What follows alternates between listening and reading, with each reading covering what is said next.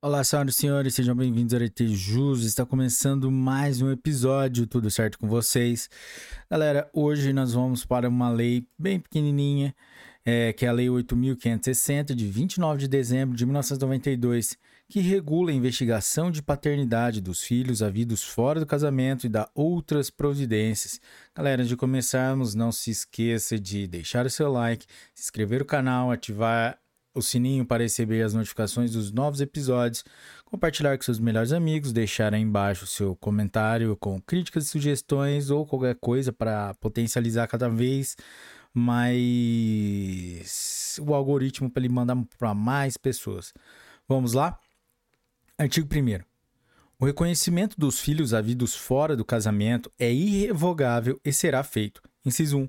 No registro de nascimento. Inciso 2. Por escritura pública ou escrito particular, a ser arquivado em cartório. Inciso 3. Por testamento, ainda que incidentalmente manifestado. Inciso 4. Por manifestação expressa e direta perante o juiz, ainda que o reconhecimento não haja sido o objeto único e principal do ato que o contém. Artigo 2. Em registro de nascimento de menor, apenas com a maternidade estabelecida, o oficial remeterá ao juiz certidão integral do registro e o nome e o prenome, profissão, identidade e residência do suposto pai, a fim de ser averiguada oficiosamente a procedência da alegação. Parágrafo 1.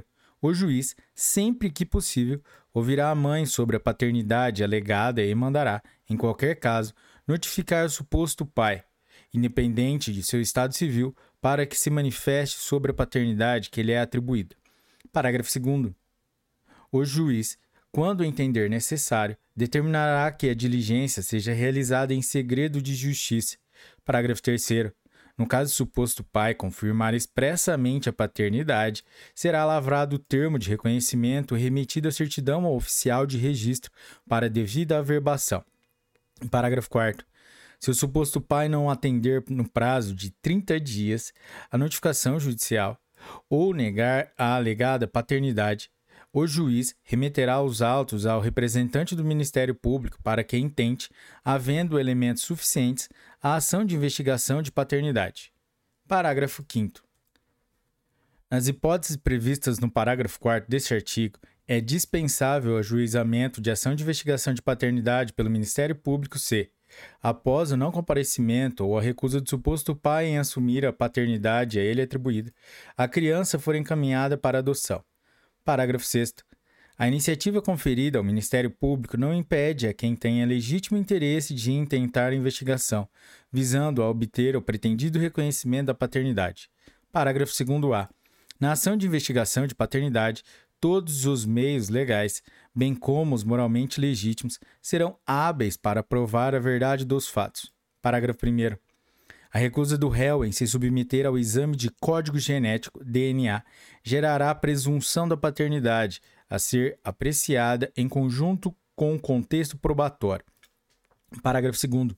O suposto pai se o suposto pai houver falecido ou não existir notícia de seu paradeiro, o juiz determinará, a expensas do autor da ação, a realização do exame de pareamento do código genético, DNA, em parentes consanguíneos, preferindo-se os de grau mais próximo aos mais distantes, importando recusa em presunção da paternidade, a ser apreciada em conjunto com o contexto probatório. Parágrafo 3. É vedado legitimar e reconhecer filho na ata do casamento.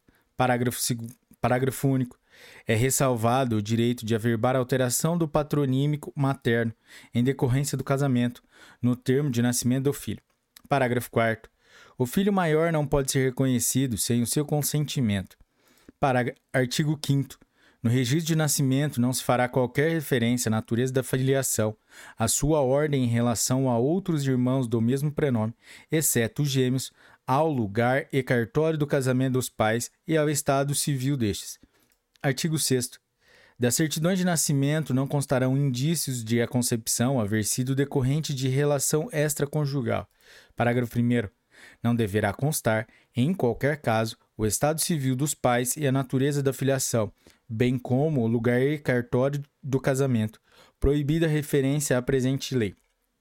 Parágrafo 2. São ressalvadas as autorizações ou requisições judiciais e certidões de inteiro teor, mediante decisão fundamentada, assegurados os direitos, as garantias e interesses relevantes do registrado. Artigo 7. Sempre que na sentença do primeiro grau se reconhecer a paternidade, nela se fixarão os alimentos provisionais ou definitivos do reconhecimento que deles necessite. Artigo 8. Os registros de nascimento, anteriores à data da presente lei, poderão ser retificados por decisão judicial, ouvido o Ministério Público. Artigo 9. Esta lei entra em vigor na data de sua publicação. Artigo 10. São revogados os artigos 332, 337 e 347 do Código Civil e demais disposições em contrário. Galera, chegamos ao final de mais uma lei e meta cumprida. Uma lei pequena que de pouco em pouco a gente vai construindo um castelo de leis. Galera, é isso aí. Até a próxima. Meus parabéns para quem chegou até aqui. Compartilhe com seus amigos. Bons estudos. Um forte abraço e tchau.